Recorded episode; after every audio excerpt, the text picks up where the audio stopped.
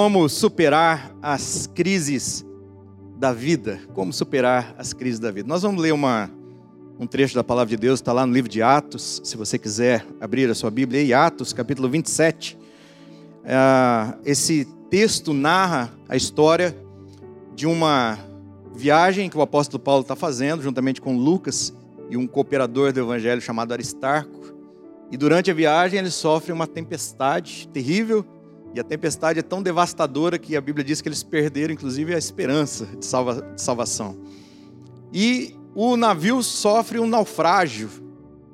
E nós vamos entender agora como é que eles estão passando, como é que eles vão fazer para atravessar essa crise. Se você puder ler comigo aqui, Atos capítulo 27, a partir do verso 13, diz assim: Começando a soprar suavemente o vento sul, eles pensaram que haviam obtido o que desejavam, por isso levantaram âncoras e foram navegando ao longo da costa de Creta. Pouco tempo depois, desencadeou-se da ilha um vento muito forte chamado Nordeste. O navio foi arrastado pela tempestade sem poder resistir ao vento. Assim cessamos as manobras e ficamos à deriva. Passando ao sul de uma pequena ilha chamada Clauda, foi com dificuldade que conseguimos recolher o barco salva-vidas. Levantando, lançaram mão de todos os meios para reforçar o navio com cordas. E temendo que ele encalhasse nos bancos de areia de Sirte, baixaram as velas e deixaram o navio à deriva. Verso 18. No dia seguinte, sendo violentamente castigados pela tempestade, começaram a lançar fora a carga. No terceiro dia, lançaram fora com as próprias mãos a armação do navio, não aparecendo nem sol nem estrelas por muitos dias, e continuando a bater-se sobre nós grande tempestade. Finalmente, perdemos a esperança de salvamento.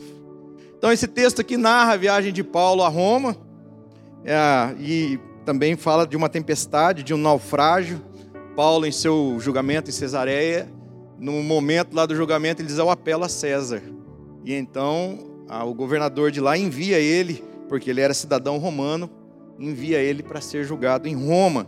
E é interessante, irmãos, porque embora Paulo estivesse em obediência a Deus, seus companheiros também, ele sofre uma tempestade. Eles passam por um naufrágio eles passam por uma crise. Eles não foram poupados da crise, né? Eles não foram poupados dessa tempestade que gerou uma crise. Isso aqui é importante a gente saber. Porque nós pensamos nós somos homens de Deus, mulheres de Deus, então nós estamos imunes à crise. Não. A crise ela vem para todos. Enquanto você estiver vivo, enquanto você estiver respirando, você está sujeito a atravessar crises. É importante você saber disso. Nós temos a ilusão muitas vezes de pensar que não, o homem de Deus não pode passar crise. Não. Todos enfrentamos crise. Paulo enfrentou crise. Os homens de Deus passaram por situações difíceis. Então nós também, esse evangelho está sendo pregado por aí, de que você não, né, você é vitorioso, vai dar tudo certo na tua vida, é uma mentira. A Bíblia diz, Jesus mesmo diz em João 16, neste mundo nós teremos, me ajuda, nós teremos aflições. O que Jesus diz, ó, mas tenha bom ânimo, eu venci o mundo. Então não se preocupe, você vai passar pelas aflições, você vai passar pelas crises da vida. Amém? Agora eu não sei se você já viveu uma situação tão difícil quanto essa. Uma crise que se arrastou por tanto tempo, a ponto de levar os discípulos aqui a, a pensar: acabou a nossa salvação, acabou a nossa esperança. Agora, antes de falar como é que nós podemos superar a crise, eu quero pensar com vocês nessa tarde. É, por que, que as crises surgem na nossa vida? Então, a crise ela pode surgir por alguns motivos. Eu queria falar rapidamente. Em primeiro lugar, a crise pode surgir pelo propósito divino. Atos 27 diz que Lucas, que é quem escreve né, o livro, está com ele, Paulo e Aristarco, que é um cooperador do Evangelho.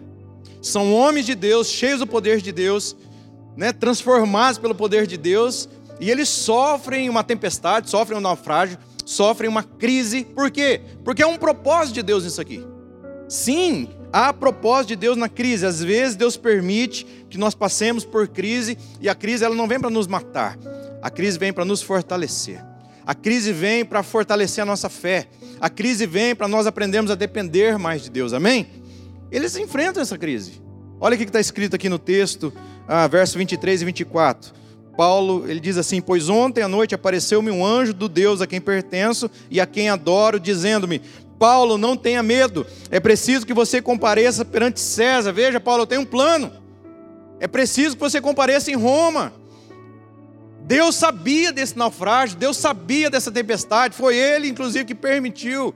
É importante que você saiba, algumas crises que nós enfrentamos faz parte do plano de Deus para forjar o teu caráter. Amém? Faz parte do plano de Deus para transformar a tua vida. A, a Bíblia diz que eles sofrem um naufrágio e o navio fica em pedaços e eles ah, chegam a uma ilha chamada Malta. E quando eles chegam nessa ilha, então Paulo ele sai, vai juntar alguns gravetos para fazer uma fogueira. E enquanto ele está juntando gravetos, uma víbora enrola no braço dele. Os moradores da ilha pensam o seguinte: esse homem é um assassino. Ele escapou do poder do mar, escapou da tempestade, agora a víbora enrolou na mão dele. A Bíblia não diz que ele foi picado pela serpente, mas diz que ela enrolou no braço dele. E aí todo mundo ficou esperando para ver ele morrer, e para surpresa de todos, ele não morre. E aí eles mudam o parecer deles. Não, afinal de contas, ele não é assassino. Afinal de contas, esse homem é um Deus, porque sobreviveu ao mar. Agora sobreviveu uma víbora. Esse homem tem o poder de Deus na vida dele. E aí, o principal da ilha, o governador da ilha, ele está lá doente, e a família dele, e Paulo vai orar por ele. E esse homem se converte, se torna o primeiro governador cristão. Há um propósito, irmão. Há um propósito. A crise vai levar você para dentro do propósito de Deus. Amém? Você tem que olhar para a situação e dizer: Senhor, o que o Senhor quer de nós aqui? Qual é a lição que o Senhor quer nos ensinar? Então, veja, há sempre um propósito. Segundo lugar, por que, que nós enfrentamos crise? A crise pode surgir por quê? Porque nós não ouvimos a voz de Deus. Também. Esse é um outro motivo. Nós não ouvimos a voz de Deus, nós ignoramos a voz de Deus. A Bíblia diz que se nós cremos em Deus, nós estaremos seguros. E se nós cremos nos seus profetas, nós vamos prosperar. Mas muitas vezes nós não ouvimos, nós rejeitamos. Ah, durante a tempestade, Paulo se levanta e fala com, com os tripulantes, mas eles rejeitam a palavra do homem de Deus. Vamos lá, verso 9 do, de Atos 27 diz assim, não, verso 10 diz assim: Senhores, vejo que a nossa viagem será desastrosa e acarretará grande prejuízo para o navio, para a carga e também para a nossa vida. Mas o centurião, o responsável por aquela guarnição, em vez de ouvir o que Paulo falava, seguiu o conselho do piloto e do dono do navio. Quantas vezes nós ficamos expostos? Quantas vezes nós ficamos vulneráveis?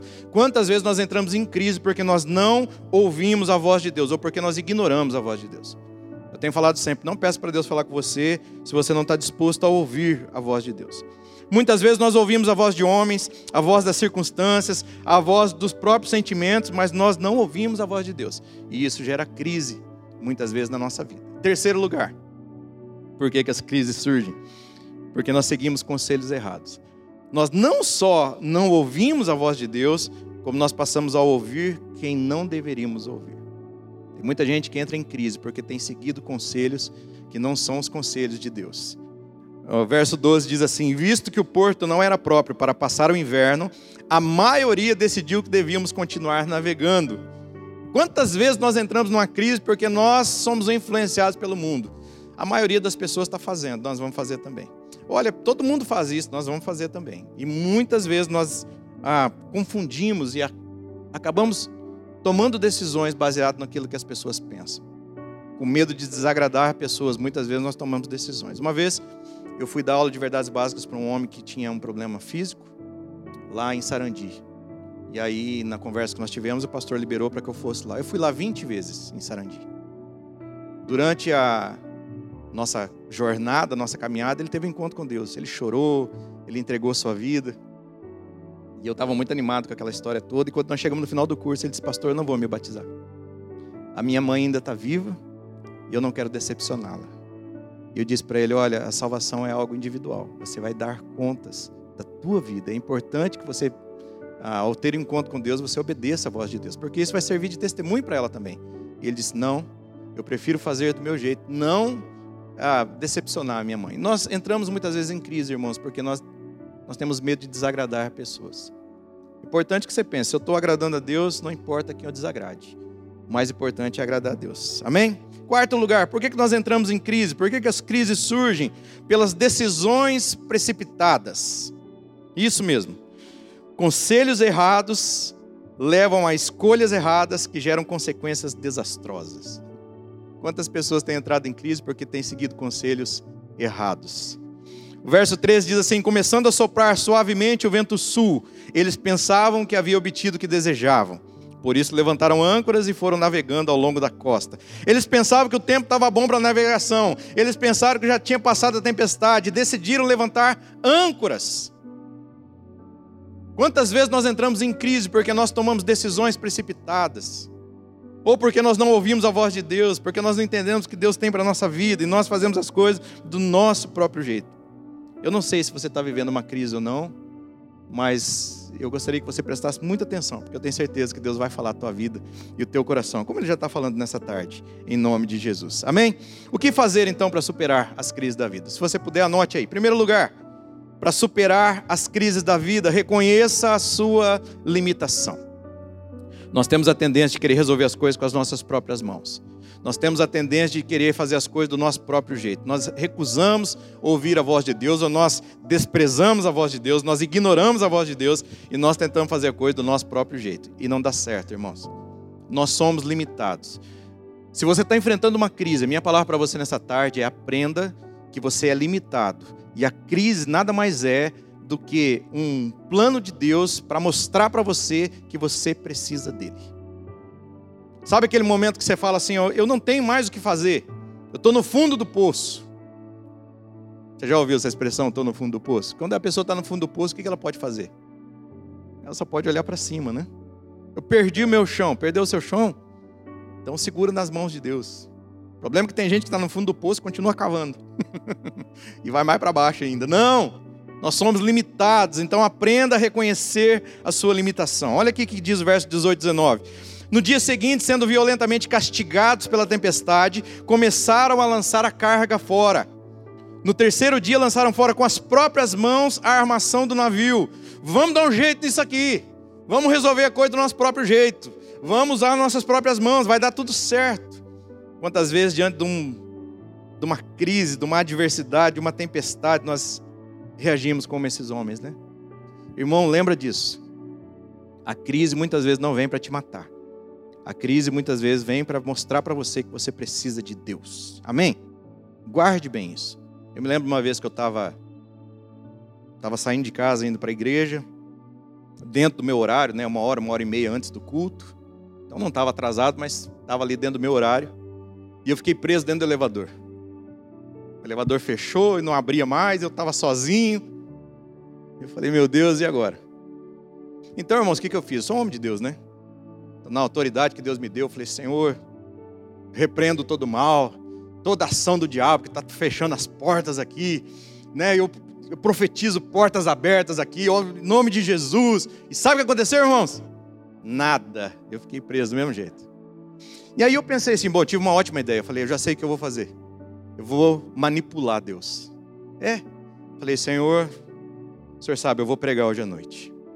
Se eu não estiver lá naquela igreja, não vai ter pregação, vai ficar esquisito. É bom que o Senhor dê um jeito nessa porta aqui, me ajuda. O Senhor está precisando de mim né, nessa tarde, né? Falando com Deus, tentando manipular Ele. E sabe o que aconteceu? Nada. Aí deu um desespero.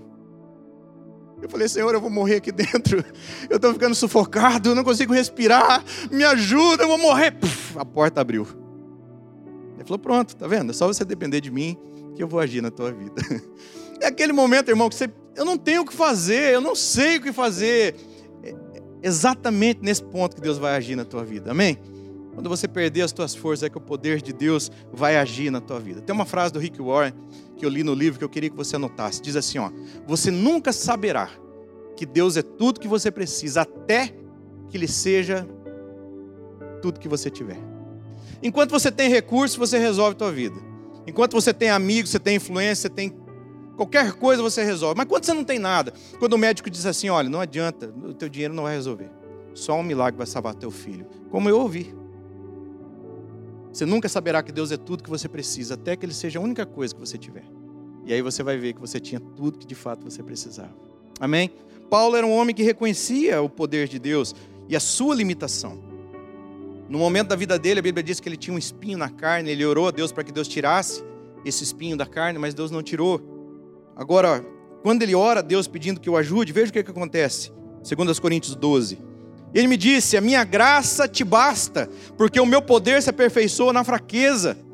Então, Paulo diz: de boa vontade, pois me gloriarei nas minhas fraquezas, para que em mim habite o poder de Cristo, porque quando eu estou fraco, então é que eu sou forte. Amém?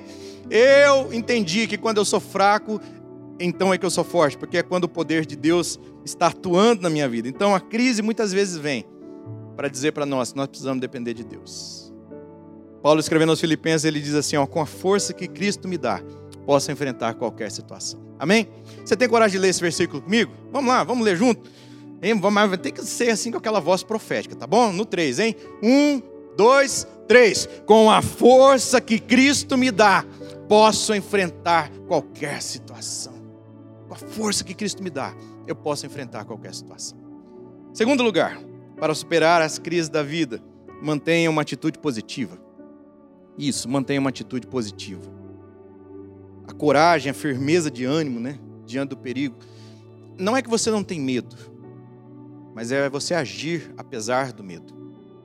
Ah, em Atos, capítulo 27, no verso 22, Paulo diz assim: Mas agora recomendo-lhes que tenham coragem, pois nenhum de vocês perderá a vida, apenas o navio será destruído. Vejam, eles estavam em perigo iminente. Aí Paulo se levanta com ousadia, cheio do poder de Deus, e não só demonstra coragem, como encoraja os outros. A pergunta que eu faço nessa tarde é o que, que leva um homem como o apóstolo Paulo a não somente ter coragem, confiar no momento de crise, mas ainda encorajar as pessoas que estão ao seu redor? Eu vou dizer para você, um coração cheio de fé. Quando o teu coração está fortalecido pela palavra de Deus, pelo poder de Deus, você tem coragem para enfrentar as lutas da vida.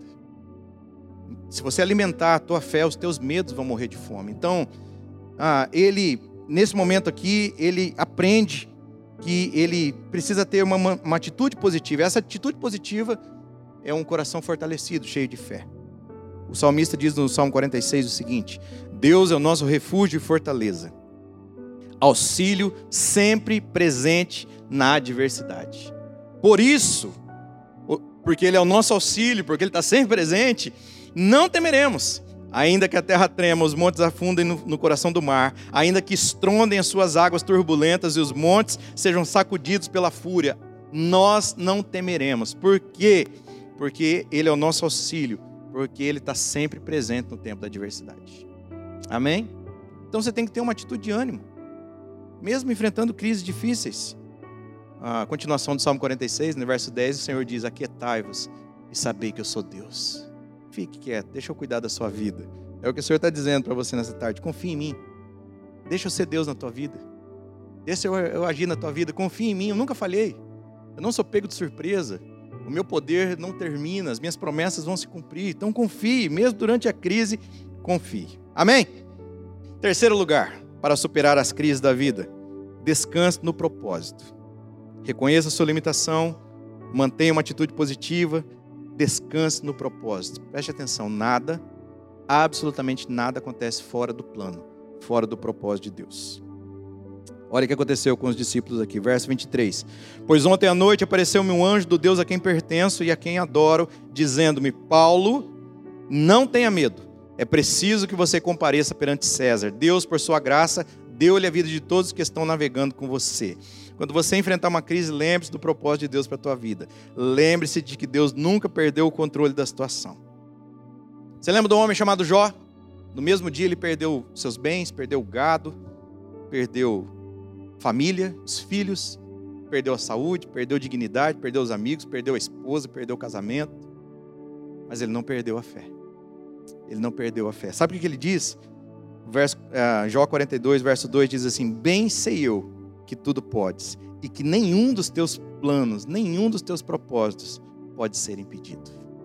Eu sei que o Senhor pode todas as coisas e nenhum dos teus planos pode ser impedido. Quando você atravessar uma crise, lembre-se, lembre-se, Deus ele nunca perdeu o controle. Aliás, Deus vai reverter todo problema, toda situação difícil, ele vai reverter para o teu bem. Em Romanos 8, 28, a palavra do Senhor diz assim: Sabemos que Deus age em todas as coisas para o bem daqueles que o amam, daqueles que foram chamados de acordo com o seu propósito. Você ama Deus? Você foi chamado de acordo com o propósito de Deus, então, irmão, fique tranquilo, porque todas as coisas vão cooperar para o teu bem. todas as coisas. O Senhor guardará em perfeita paz aquele cujo propósito é firme. Então descanse no propósito. Ah, quarto lugar, para finalizar. Para superar as crises da vida, confie na palavra do Senhor. Descanse no propósito. Há um propósito. Mas confie sobretudo na palavra. A gente às vezes confia no patrão, confia no dinheiro, confia no presidente, confia no amigo. Nós temos a tendência a confiar nas pessoas, nós desconfiamos de Deus. O que o Senhor está dizendo para você no meio da crise é que você tem que confiar na palavra do Senhor. Quando nós perdemos a esperança, nós devemos caminhar sobre a palavra de Deus. As promessas dele não falham, irmãos, não falham. O que ele prometeu vai se cumprir na tua vida, não se preocupe. O anjo do Senhor apareceu aqui na história e disse para o Paulo: fique tranquilo, vocês vão chegar em Roma. Então, no verso 25, Paulo diz assim: Assim, tenham ânimo, senhores, porque eu creio em Deus que acontecerá do modo como me foi dito. Do jeitinho que o anjo falou, vai acontecer. Nós vamos confiar na palavra de Deus. Vamos tirar os olhos da tempestade, vamos tirar os olhos da crise que nós estamos vivendo e vamos lembrar daquilo que Deus falou para a nossa vida. É, é o que Paulo está dizendo aqui. Amém? É isso que nós devemos fazer. Vocês se lembram do povo de Israel? Eles estão encurralados. O, deser, o deserto, né? O, eles estão no deserto.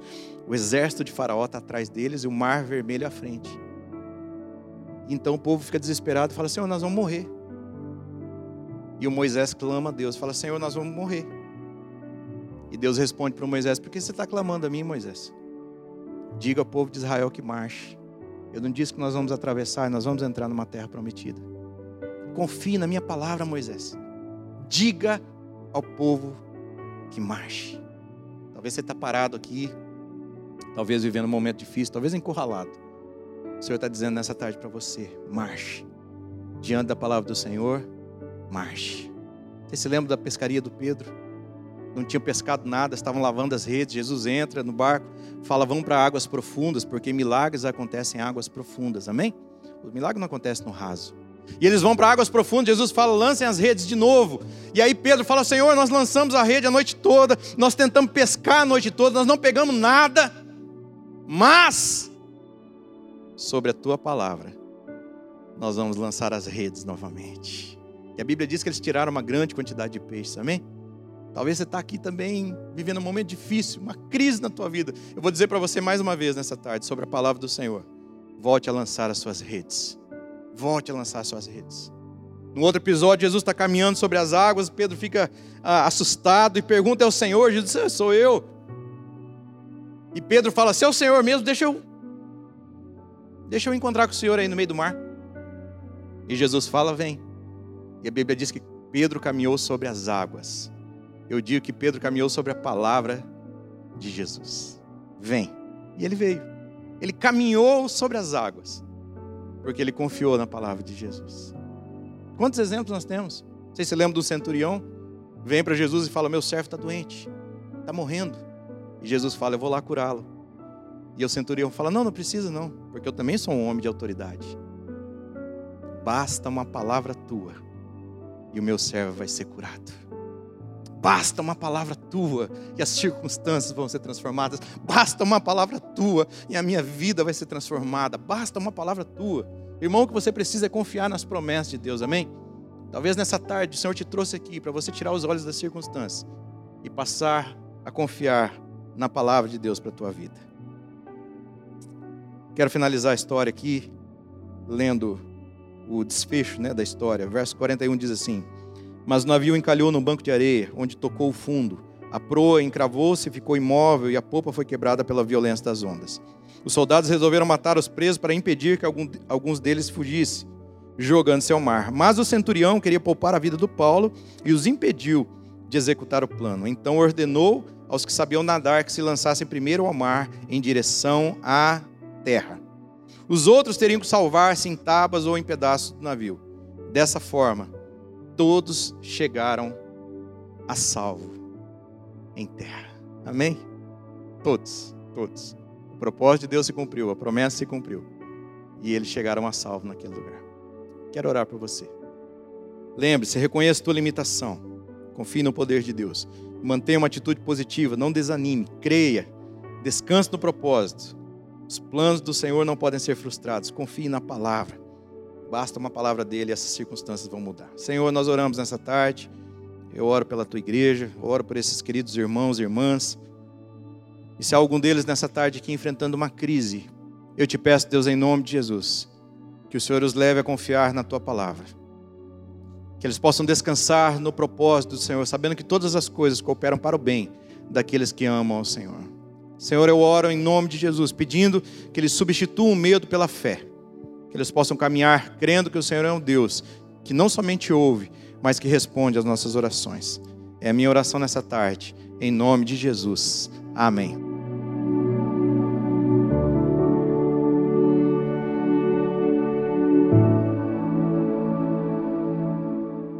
Missionária Central de Maringá